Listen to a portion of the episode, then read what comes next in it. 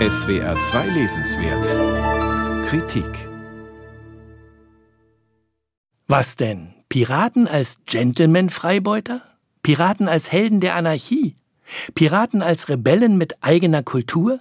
Freiheit, Gleichheit, Brüderlichkeit gar? Haben wir nicht ein ganz anderes Bild von diesen Gestalten mit Augenklappe, Holzbein und Krummsäbel? Ja eben, genau darum geht es. Vorurteile und eingefrorene Gedanken aufzuweichen. David Graeber, der provozierende Anthropologe, hat mit dieser Schrift die Welt mal wieder auf den Kopf gestellt und andere Sicht- und Denkweisen ermöglicht. Als kleines Experiment in Sachen Geschichtsschreibung bezeichnet Graeber seinen Essay im Vorwort und zudem, wie er später schreibt, als gezielte Provokation der gegenwärtigen Geschichtsschreibung. Der Menschenkundler Graeber betrachtet die Piraten als Vorreiter bei der Entwicklung neuer Formen demokratischer Regierungsführung. Als schlagendes Argument verweist er auf die Organisation von Piratenschiffen. Nach außen hin rabiat und furchteinflößend geführt, an Deck und unter Bord aber in Versammlungen mit Abstimmung aller Beteiligter organisiert.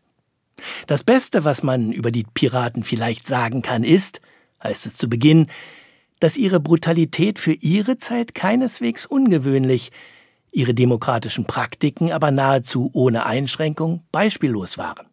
Es ging letztlich um Umverteilung, den Reichen und Mächtigen etwas von dem abzujagen, was sie selbst erbeutet hatten, zumeist auf Kosten des Volkes. In drei Teile gliedert Graeber seinen Essay. Piraten und Schattenkönige im Nordosten Madagaskars lautet Teil 1, die Ankunft der Piraten aus madagassischer Sicht Teil 2, Piratenaufklärung Teil 3.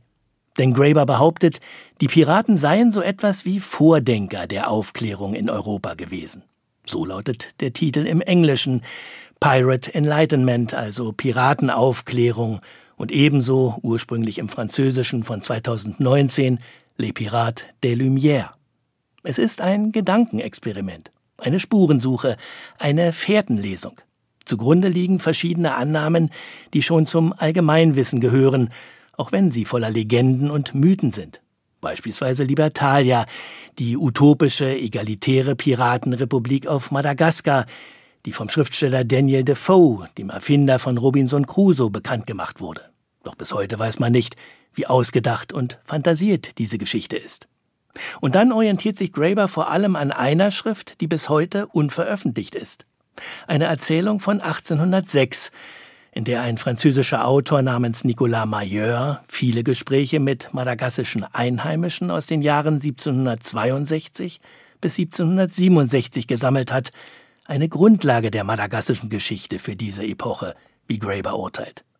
Mit der Schrift von Mayeur und seinen ersten realistischen ethnografischen Berichten von Madagaskar, wie Graeber schreibt, eröffnet der Anarchist Möglichkeiten für ein anderes Leben, radikale Demokratie, keine Zwangsgemeinschaft, sondern basisdemokratische Beratungen. Gleichheitsgrundsatz, Beteiligung von Frauen an politischen Versammlungen. Ein Gesellschaftsvertrag im klassischen Sinn, urteilt Graeber, und dieser sei gewaltlos geschlossen worden. Es ist viel Spekulation und Kombination in Grabers Argumentationsweise, viel ungesichertes Wissen, es sieht ganz danach aus, heißt es einmal, oder es lässt sich nur schwer irgendetwas mit Gewissheit sagen ein anderes Mal, und manche Argumentation wirkt dann auch nicht mehr schlüssig. Es wird behauptet, geschlussfolgert. Ist das Eulenspiegelei und Wolkenkuckucksheim? Auf alle Fälle aufregend und anregend und zweifelnd bedenkend. Wie üblich bei Graeber, das Publikum wird auf Abwege geführt und kann auf neue Gedanken kommen. Die Sichtweise von Herrschenden wird in Frage gestellt und eine andere Welt in den Blick genommen. Graeber war der Phantast in seiner Zunft, ein Jammer, dass er nur 59 Jahre alt wurde und im September 2020 gestorben ist. David Graeber, Piraten, auf der Suche nach der wahren Freiheit, aus dem Englischen übersetzt von Werner Roller, Klett Cotta, 256 Seiten, 24 Euro.